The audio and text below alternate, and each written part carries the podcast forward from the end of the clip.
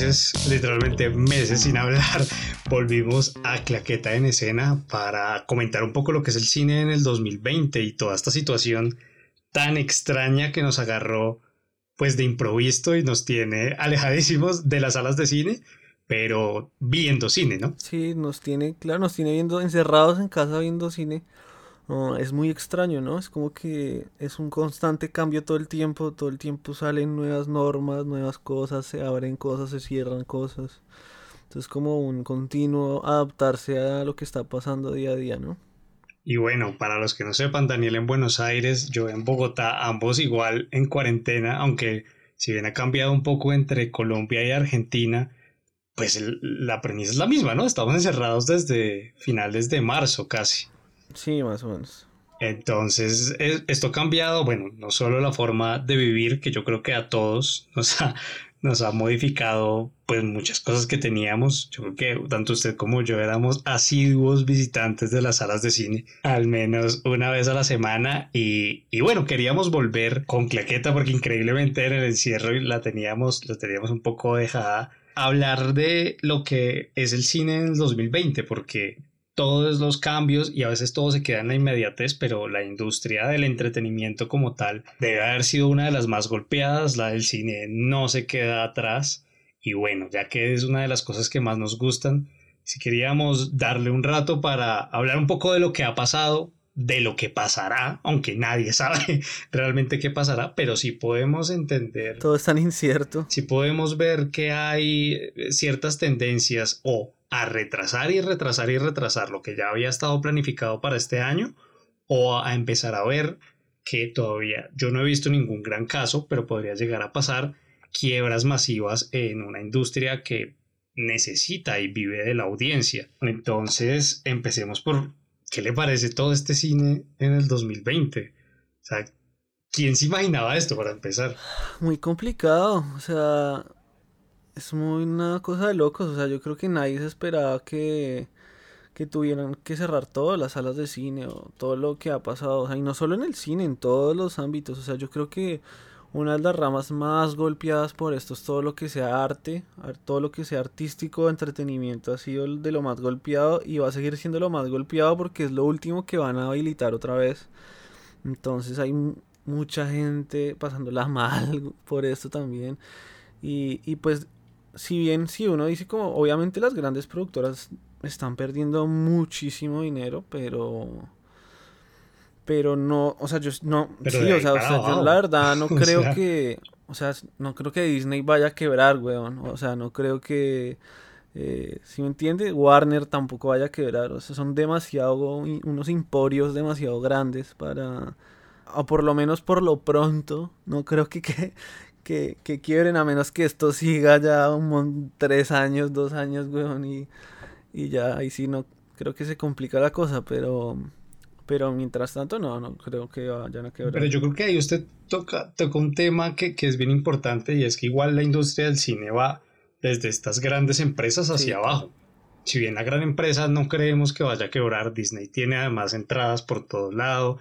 En Estados Unidos estuvieron hablando de volver a abrir los parques, igual tiene sus franquicias. Ya abrieron algunos parques, ¿no? no en Estados Unidos, pero creo que en Europa sí abrieron parques.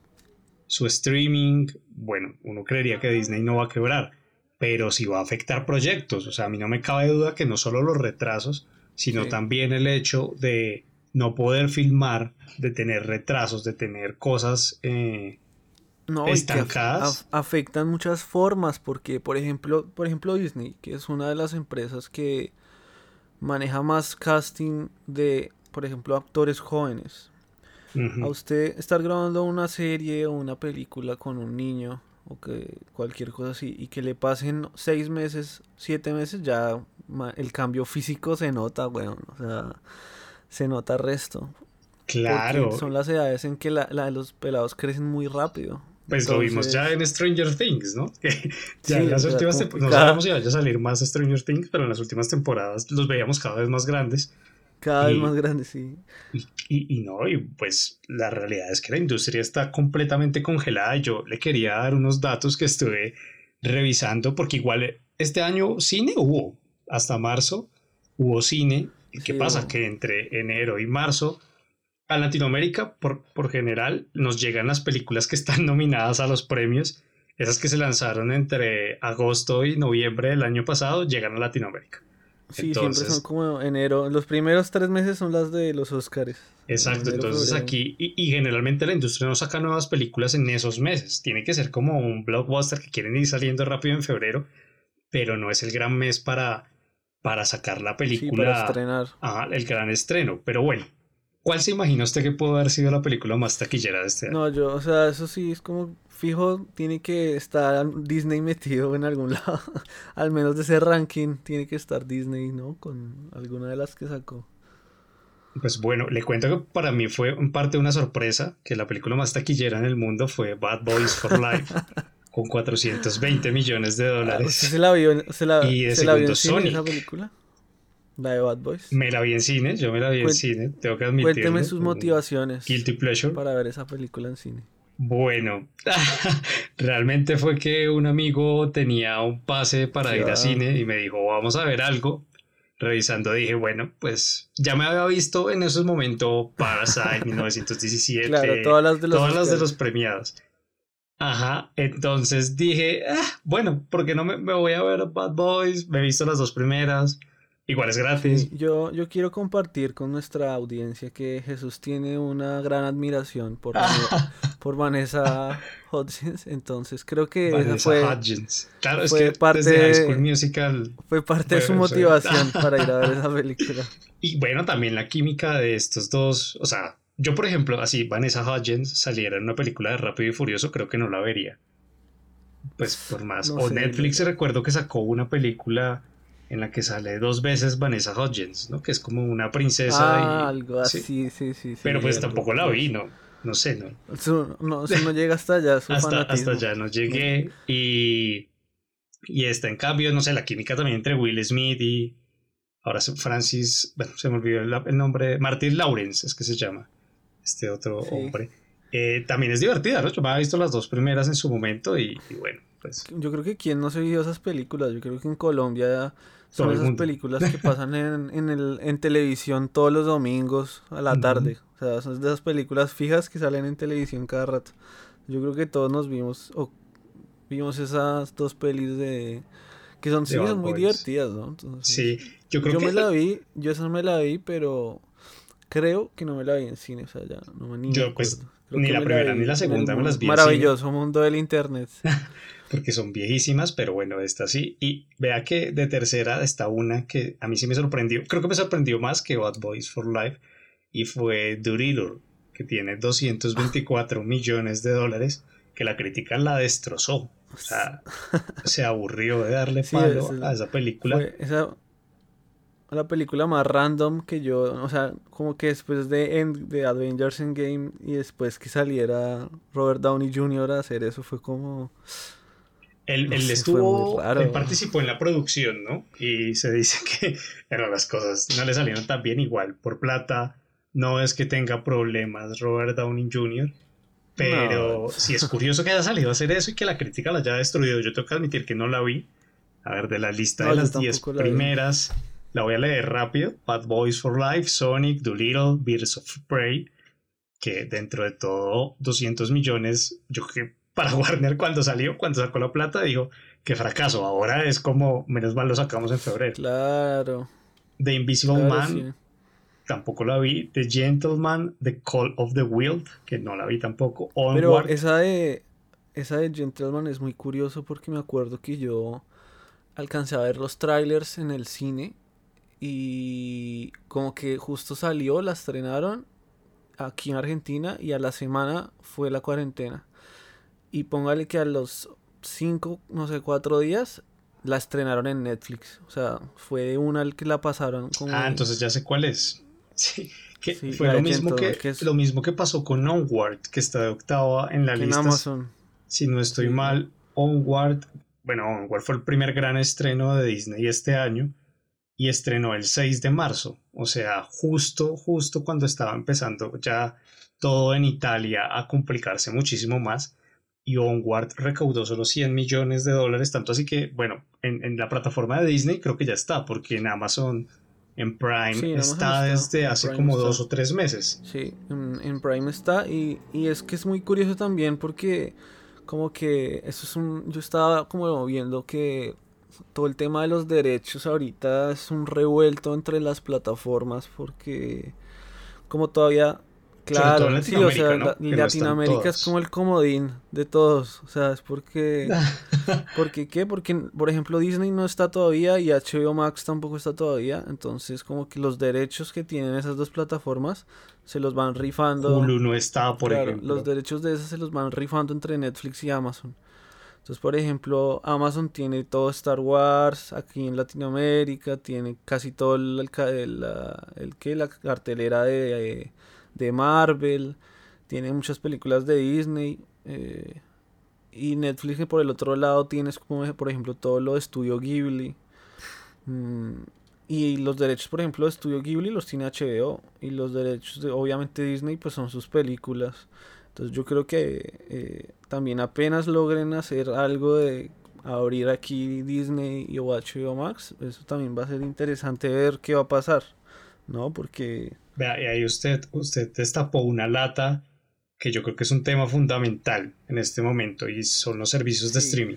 Sí, yo creo que ha sido como... O sea, el crecimiento mientras pierde la industria por un lado, por otro, para mí los grandes ganadores, pues dentro de toda una situación casi que escabrosa que está viviendo el mundo, son los streamings. No sé en cuánto pudo haber subido el porcentaje de suscritos solo a Netflix, que es como la yo, reina. Yo estaba viendo que eso se cuatruplicó, o sea, Netflix casi que cuatruplicó sus ingresos eh, en lo que va del año, o sea, es una cosa absurda.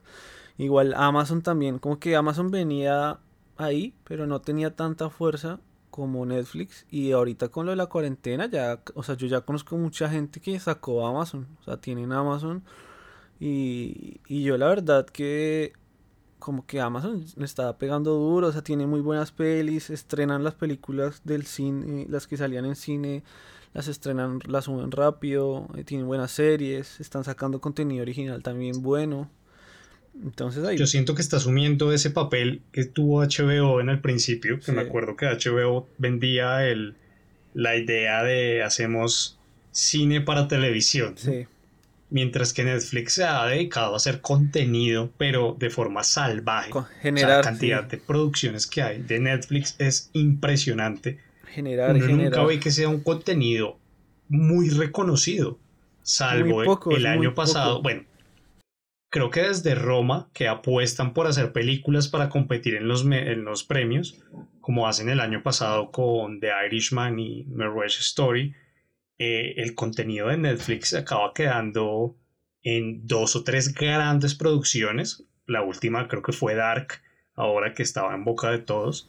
De Cold Soul a inicio del año. Eh, The Witcher también. Pero, pero más allá de eso, o sea, la cantidad de contenido. Semanalmente hay un estreno en Netflix. más de un estreno, hay un montón de estrenos semanalmente. Sí, como mínimo. Pero, Mientras que uno ve en Prime de pronto menos nuevo contenido, original. pero un contenido mucho más potente o que, o que queda más en la retina de la gente. Ahora, yo estoy pensando en The Voice que estrena en un mes largo, que cuando salió en su momento fue, pues, no sé, a veces uno vive en la burbuja y todo eso, pero los que lo vimos, encantados con la serie. Claro. Sí, yo creo que lo que pasa también es que con esto de las plataformas como que, no sé, se estrena, como tenemos el acceso total al contenido, o sea, toda la temporada completa.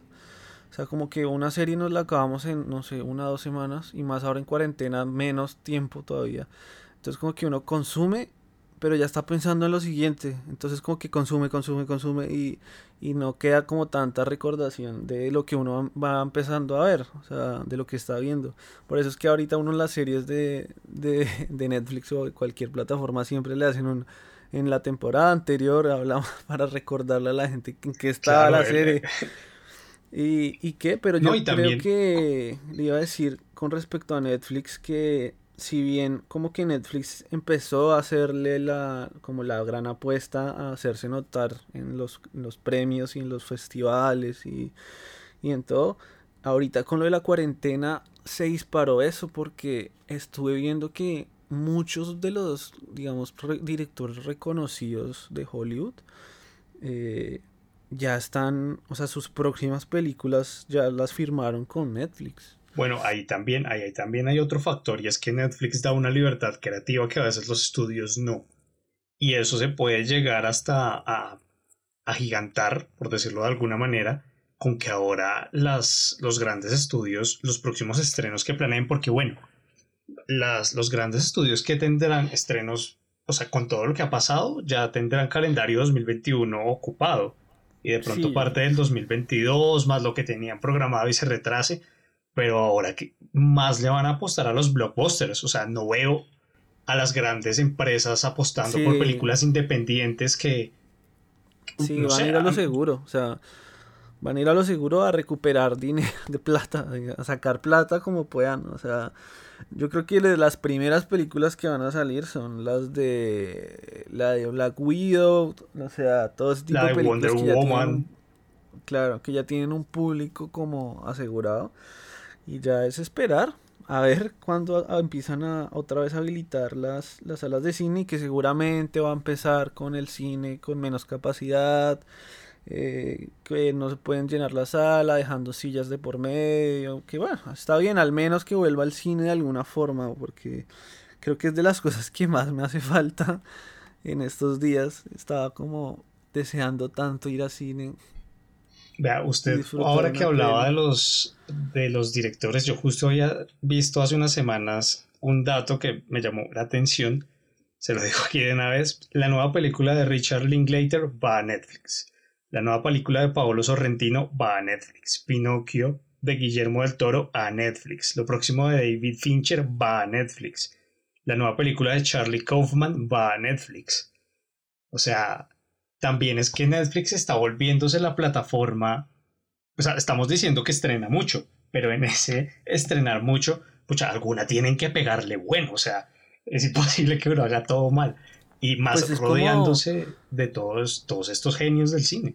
Es como el, año pasado, o sea, ¿cuántas películas no habrá estrenado Netflix en el año pasado? Y de las, no sé, 100 o un número cercano a eso, eh, que estrenaron eh, les fue muy bien con la crítica con la, la de los dos papas y la de, la de A Marriage Story. Hasta de Irishman, que, que siendo una historia... Que fue súper... Y siendo una historia que dejaron, dejaron trabajar a Scorsese, que los mismos estudios no le querían dejar tanta libertad creativa. Que lo dejaron rejuvenecer a los actores. que eso, ¿cuánta plata se fue? Pues solo ahora Netflix sacó esta semana una película con Charlize Theron, ¿no? De Ward que yo no la he visto, pero lo que leí fueron, no fueron reseñas tan buenas. Otra, una que saca con Edgar Ramírez y Ana de Armas en Cuba. Ah, sí, algo. De Wasp Network, creo, algo así. Que en la reseña, no sé, en IMDb la vi como en 6, 5 y medio claro, es eso de saquemos películas y bueno, alguna le pegamos, pero, pero esto lo que va a hacer es que Netflix siga teniendo ese músculo de poder darse esa libertad, ¿no? O, ofrecer esa libertad que sea tentativa también para, directores, guionistas. Claro, además que, además que, no sé, pongas a pensar, Netflix no depende de la taquilla, como, no sé, las productoras. Entonces el filtro que debe hacer Netflix para los guiones que le llegan eh, debe ser mucho menos estricto que una productora, no sé, de tipo medio independiente, un A24, una cosa así. o sea, por ejemplo, A24 escoge muy... Yo no he visto películas malas de A24, pero es que estrenos de A24 son, son películas muy particulares, o sea, ¿sí me entiende? O sea, son que usted fijo se acuerda de esas películas. O sea, Entonces sí, entonces es eso también. O sea, como que el, filtro de Netflix para empezar a, producir cosas es mucho menos... Eh, o sea, es que hay unas cosas que uno dice como... ¿En serio van a hacer una película que se llame, no sé, eh, de las últimas que vi que salía. Pues cuando salió. Eh, cuando salió Bright, ¿se acuerda? Ah, la de. Sí. Will Smith con, el elfo que era Se me olvidó la... Igual esa tenía, esa tenía una que otra cosa rescatable. O sea, la historia horrible esa vaina. Pero sí, no. no es memorable, no es recordable la película. Pero sí, o sea, hay unos descaches en que uno dice como esta vaina. O sea, yo me acuerdo una que vi que me dio hasta rabia por haberla visto. Eh, creo que era Titán, una cosa así, que es con el man de... se me olvidó el, de... Furia de Titanes, el actor de Furia de Titanes. Ah, sí, Sam algo. Sí, no me acuerdo del apellido. Que es como que el man es un... El australiano. Sí, un astronauta que se enlista para un proyecto de habitar la luna de Júpiter, pero es una vaina re flashera. Eh, es una huesada de película. O sea, nada. Y vea, usted, ahí, hablando de todo esto, para mí hay un actor clave y es Disney. Y es que va a hacer Disney y que también nos da pie para hablar de otro tema. Y es Disney hoy, eh, su acumulado de capital cinematográfico lo tiene en la taquilla. Pero se dio cuenta que el negocio también está por el lado del streaming. Ahora, va Disney a arriesgarse a sacar sus grandes películas, como por ejemplo Mulan, como por ejemplo eh, Black Widow, que siguen sin fecha, por el streaming, o a esperar realmente a, a que exista la posibilidad del cine, porque lo último que vi fue que esta semana o la semana pasada ya dijeron, habían retrasado dos veces los estrenos, porque creo que ambos estaban para abril aproximadamente. Ya habían pasado octubre, noviembre, ya los postergaron de nuevo sin fecha definida. Y para mí hay un tema ahí que es fundamental y es bueno. Digamos que algunos países en el mundo permiten las salas de cine hoy. Creo que en China hay algunos protocolos, de pronto en parte de Europa, en Latinoamérica está completamente restringido. En Estados Unidos realmente no sé cómo está funcionando, pero asumo que no a más del 20-30% porque si no ya habrían estrenado algo. Yo vi que en China y lo que estaban haciendo. Y la gran duda ahí es qué va a pasar, ¿no? ¿Y qué va a pasar cuando usted estrene algo y la piratería? O sea. Sí, es que es complicado y más por el, o sea, es que ya en internet, o sea, usted una vez lo estrene ya al otro día ya tiene la película grabada en el cine, o sea, grabada desde el cine, o sea, es una cosa. No, y a la semana siguiente la tiene en HD. HD subtitulada a todos los idiomas, o sea, es una locura. El maravilloso mundo del internet. Porque nos ha salvado y nos ha permitido también ver muchas películas que no llegan a Latinoamérica. Ah, yo creo que Disney no se va a arriesgar. O sea, yo creo que no, no las va a estrenar en la plataforma al menos no todas, quizá estrene alguna, como también como una forma de, de traer más gente como a, la plataforma, como lo estuvieron haciendo. Pero usted cree que puntualmente Mulan o la Widow se arriesguen a ir a la plataforma? Yo, no. No, no creo. Además, porque si usted se fija, ya Disney está haciendo películas para la plataforma. ¿no? Hicieron la, como el live action de la Dama y el Vagabundo, me parece, pero que son películas que pasaron totalmente desapercibidas. O sea, como que se nota que son esas películas como que hacían tipo para el canal de ellos, de Disney Channel, que son películas que son re... Cuando empezaron a hacer secuelas de películas que también, como la parte 2 de... hay una parte 2 de, de, este... Ay, me olvido ahora. No, hay ahorita... Que hace Christian Bale, American Psycho que es malísima y salió solo para DVD. sí, una cosa así. O sea, Disney está haciendo como esas películas que ellos sacan para televisión, hacen parte 1, 2, 3. ya hay un montón de cosas de eso. Entonces yo siento que lo que hasta ahora todavía van en esa etapa, en, en películas eh, como propias como que todavía está muy empezando a ver qué onda, a ver si funciona, porque no tienen, o sea, sus, tienen sus películas, obviamente fuertes de ellos, pero como contenido exclusivo, películas exclusivas para la plataforma, no es nada más muy fuerte. O sea, lo más fuerte que han hecho ahorita es. Son las series. Las series, obviamente. Y la de, Mandalorian, que, fue la que, la sacó del estadio. Mm, que fue lo que empezó a traer más gente a, la plataforma, pero. Pero, pues, por ejemplo, con su objetivo de querer potenciar todo el tema del universo cinematográfico de Marvel a través de las series. ¿Qué pasa si retrasan el calendario de cine? Usted no puede seguir saliendo con las series. ¿Qué pasa con las series? Claro, se les atrasa o sea, yo, yo a Disney lo veo enredado en el tema de que los dos negocios paralelos. Pues hoy el que. Eh, no sé en qué momento, yo había escuchado que a final de año ya debían estar en Latinoamérica. No sé si en Europa ya hay Disney Plus o no. en Europa sí hay, me parece. Y creo que en Japón. Creo que llegó a principio de este año, ¿no? Me parece que en, Japón también ya está. O sea, obviamente faltan mucho todavía, pero, pero ya está en una gran parte. Igual HBO Max también.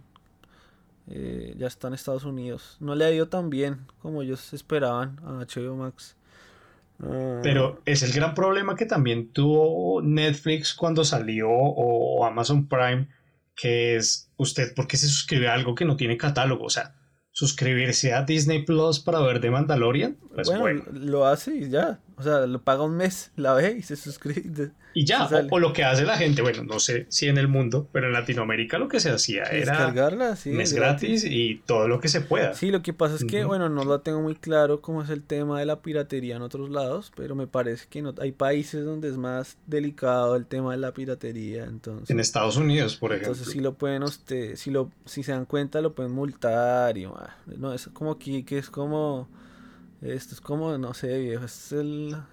Sí, la realidad es que Latinoamérica es mucho más laxa con todos los temas de piratería. O sea, con todos los que es derechos de autor. Y bueno, tampoco nos digamos mentiras. En el, cine, los grandes mercados son China, eh, Europa y Estados Unidos. O sea, sí, el, y son los tres grandes mercados. Yo creo que el de los más importantes es el mercado asiático. O sea, le han apostado estos últimos años mucho a llegar allá porque... Pues es que yo creo que Mulan además era la gran apuesta. El gran estreno, ¿no? De, ajá. Con casting, creo que es la primera vez como todo asiático para una mega producción a nivel mundial. Sí, sí, es verdad. Por eso yo mismo creo que no se van a... Esa, por ejemplo, no la creo que la vayan a quemar en, en la plataforma. De pronto alguna otra película así como de... O sea, como no tan blockbuster, sino medio... Ahí medio rango medio, si la tiren ahí por la plataforma creería yo. Pero, pero pues no sé, también yo creo que quieren llegar a Latinoamérica porque es una, es que ahorita es la oportunidad para que la gente se meta y saque suscripciones. A los servicios, sí. Póngale cuidado que yo, por ejemplo, porque ya, o sea, como que no encontraba nada que ver y quería ver anime. O sea, quería ver cosas diferentes. O sea, estaba mamado de lo mismo de Netflix y películas. O sea, estaba mamado. Quería ver un anime. Y saqué los días de prueba de, de Crunchyroll. Y me gustó y pagué un mes. o sea. Entonces estoy bien. Pero claro, Otra con, todo el mundo en la casa es. Pues. Un gran porcentaje. Pues todo el mundo, pero un gran porcentaje. Entonces sí, entonces ahora. En su tengo casa. Crunchyroll por un mes. No creo que lo renueve porque ya me terminé la serie que estaba viendo, pero. pero al menos, bueno, les pagué un mes. Eh, no, hay un montón de cosas, hay un montón de plataformas. No sé si usted ha visto, también está Movie, que es como de cine como por catálogo, una cosa así, como que ellos le hacen una selección de películas al mes y usted tiene el mes para verlas y al siguiente mes le renuevan ese catálogo por otras diferentes. Mm, y ahora, hablando de todo esto, tanto de cosas legales como ilegales, me acordé que justo ayer estaba hablando con alguien que me dijo que estaba viendo una serie por Telegram. le dije, pero ¿cómo, cómo es? O sea, ¿qué? y fue como si hay unos chats donde la gente a través de servidores va cargando las series. Ah, y es como... What? O sea, si a ese punto, pues yo no, o sea, a mí no me, a mí me gusta... O sea... Dentro de todo disfrutar el cine, ¿no? Verlo, pero porque verlo en una pantalla de celular, a mí particularmente me parece muy aburrido. la verdad lo que hago es que yo en la medida de lo posible trato de ir a cine a ver lo que más pueda.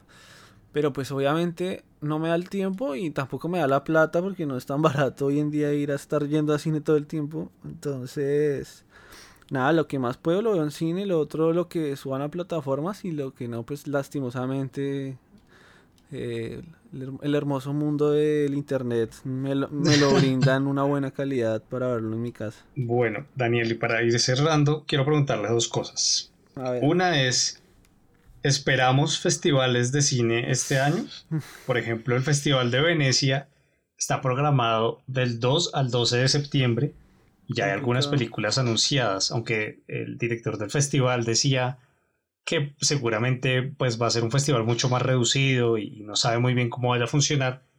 pero ¿se podrá llevar a cabo? ¿Habrá más festivales a lo largo del año? No sé, yo también lo veo muy complicado. Aquí, por ejemplo, en Buenos Aires, ahorita en noviembre sería el, el Festival Internacional de Cine Mar del Plata, que es en noviembre, y yo la veo muy complicada. O sea, yo la verdad, lo que usted dice, o sea, así como con normalidad, no creo que lo hagan.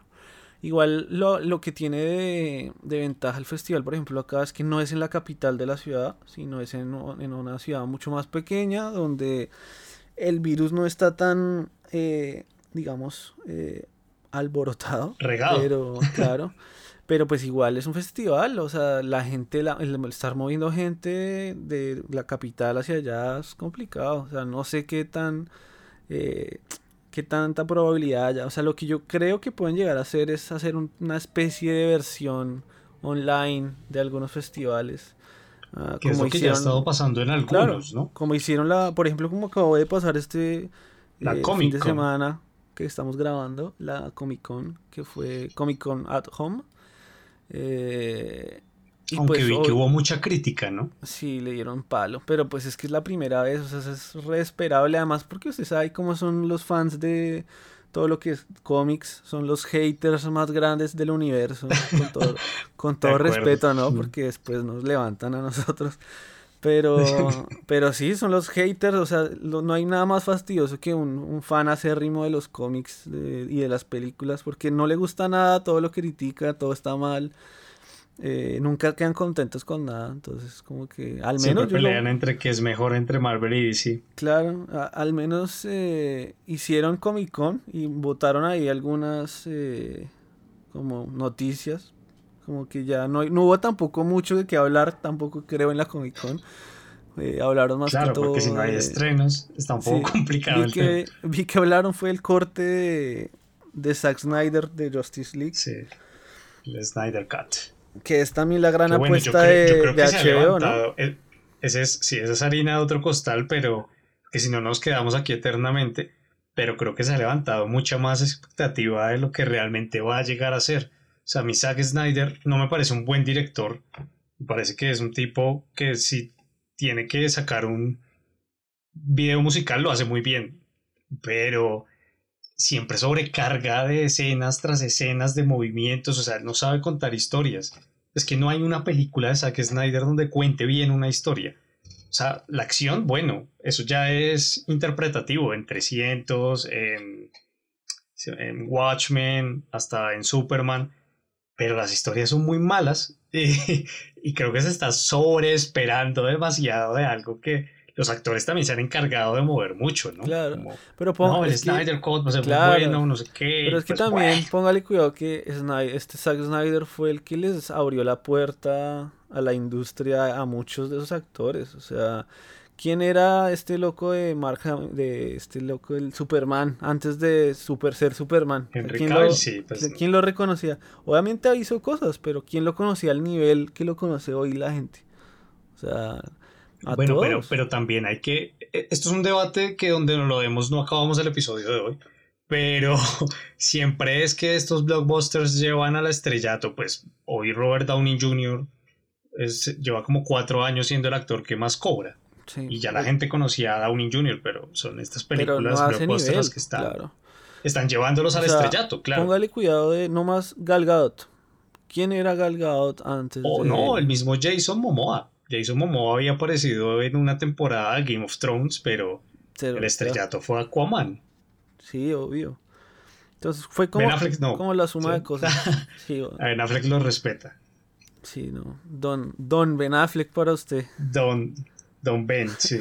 Y bueno, el otro tema que quería preguntarle era, ¿ve películas en estreno este año? Y le quería plantear con un caso en particular. Y es Tenet.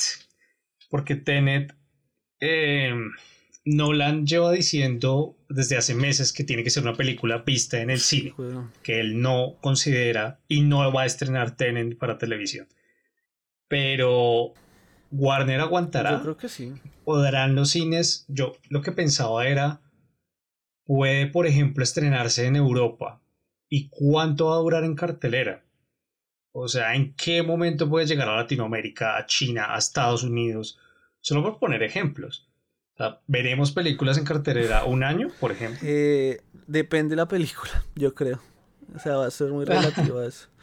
O sea, perfectamente sí. O sea, póngale cuidado que no había cuarentena y cuánto duró, por ejemplo, la Avengers in Game en cartelera.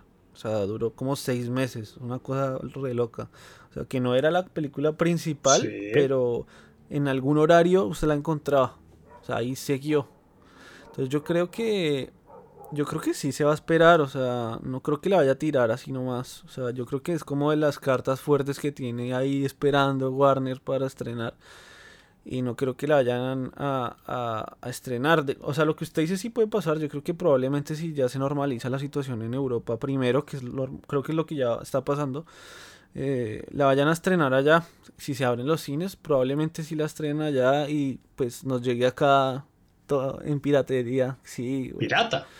Y ahí es el gran dilema moral, porque el tema de los spoilers de las películas va a ser una locura. O sea... Pues ya hoy, hoy el tema de los spoilers, si los vemos, si uno no ve una serie el primer fin de semana, pues ya está expuesto a spoilers. Así es. O sea, si está funcionando, funcionando el mundo audiovisual es una locura, va a ser una locura el tema de los spoilers. Entonces es como, bueno, ¿qué hace uno? ¿Se la ve pirata en la casa? ¿Se la ve ilegal ahí por internet para no spoilearse? ¿O trata de no spoilearse y esperar a ver que cuando llegue acá? O sea, es muy difícil, es un debate muy difícil. Yo particularmente creo que, no sé si Tenet, yo creo que no, no va a estrenar este año pero creo que alguna película vamos a ver que si se va a arriesgar, diga usted en septiembre, octubre, a estrenar. Y a partir de lo que pase con esa película, yo creo que la industria verá si sí o no trabaja el tema de estrenos, porque es que hay tanta película además acumulada ¿Usted cómo escoge cuál estrenar y cuál no? La de, la de New Mutants, que la han corrido y corrido el estreno como... Esa supuestamente está para agosto, ¿no? Programado el estreno. Pero esa es una de las que más han eh, pospuesto un montón de veces. Creo que desde hace como tres años, ¿no? Es una cosa... sí, una cosa re loca. O sea, ya va como para dos, sí, como dos años de que la posponen y la posponen pues no sé, yo creo que inevitablemente tendremos que arriesgarnos y ver alguna de esas películas en casa, pero pues igual yo creo que aunque nos veamos esas películas en casa, mm, creo que vale la pena si nuestro bolsillo y nuestra economía lo permite ir a cine a verla, así ya la hayamos visto, ¿no? Porque de acuerdo creo que hay, o sea, no sé, yo creo que hay que apoyar también todo este mundo del cine porque no, pues no es solo también las grandes productoras, ¿no? Son las distribuidoras, toda la gente de los cines, o sea, es un tema bien complicado. Entonces, si uno puede, uno ya está empezando a ayudar a que se normalice la situación con, solo con ir a cine. Entonces, si es posible, yo sí les recomiendo que vayan a cine, así se las vean en su casa de las películas por algún lado eh, que hay películas que sí o sí hay que verlas en cine. No, completamente de acuerdo. Además, creo que cuando se normalice un poco más el mundo, eh, va a haber mucha posibilidad y mucha oferta de ir a cine, ¿no? creo que va a ser un momento en el que de nuevo va, a estar en pico el tema y sin duda. Sí, yo creo que la gente va a estar con muchas ganas de volver a ir sí. No, y sin duda creo que sea, los primeros, también la cuarentena nos los primeros meses van a ser la importancia del arte, ¿no? No solo el cine, sino el arte en general, como también dinamiza o le da sentido a, la vida y pues bueno, es interesante dentro de todo esperar cuando llegue ese momento para conocer hasta dónde puede llegar de pronto a, reflotar no solo la industria grande, como ya hemos dicho, sino también todo lo que la rodea, o sea, desde trabajadores, en cines, todo, todo ahí. Es un tema que está, no sé, ramificado desde muchos puntos y desde muchos puntos de vista y, y bueno, pues de nuestro, nuestro mensaje, yo creo que me adhiero al mensaje de Daniel de hay que apoyar cuando sea, cuando vuelva de alguna forma esta normalidad. Pues bueno, esto, esto fue nuestro, nuestra tertulia de lo que creemos que es el cine en el 2020. Daniel, por favor, usted que es el encargado de la recomendación, de dónde, dónde nos pueden escuchar. Nos pueden escuchar donde se pueda escuchar podcast en cuanta plataforma hay. Eh, creo que estamos casi en todas, entonces eh, si no estamos nos avisan y trataremos de estar. eh, Spot. Y ahí caemos. Y ahí caemos, les llegamos para acompañarlos en el día, tarde o noche, o sea, cualquier momento que nos esté escuchando. Ah, principalmente en Spotify nos encuentra más fácilmente o en, Apple Podcast también, Google Podcast y en nuestra cuenta de Instagram donde estamos eh, subiendo cositas ahí todos los días, subiendo recomendaciones. Estamos subiendo esas recomendaciones porque de igual manera la historia del cine es enorme. Yo, por ejemplo, he aprovechado para ponerme al día en demasiadas películas que uno siempre tiene y va postergando, va postergando y bueno, dentro de todo este momento ha sido un poco para, adelantarse ahí y, y, por último les recomiendo que bajen la app de Letterboxd y hagan su cuenta y así saben cuántas películas se han visto y cuántas les faltan por ver. Pueden ir, no, eh, y hay una muy buena comunidad en Letterboxd, la verdad. Muy, muy recomendada. la, no, nos pagan, ojalá, ojalá, algún día nos pagaran por hacer eso, pero por algo. ojalá algún día nos pagaran por cualquier cosa. Pero bueno, un abrazo para todos y nos escuchamos en el siguiente capítulo. Hasta luego.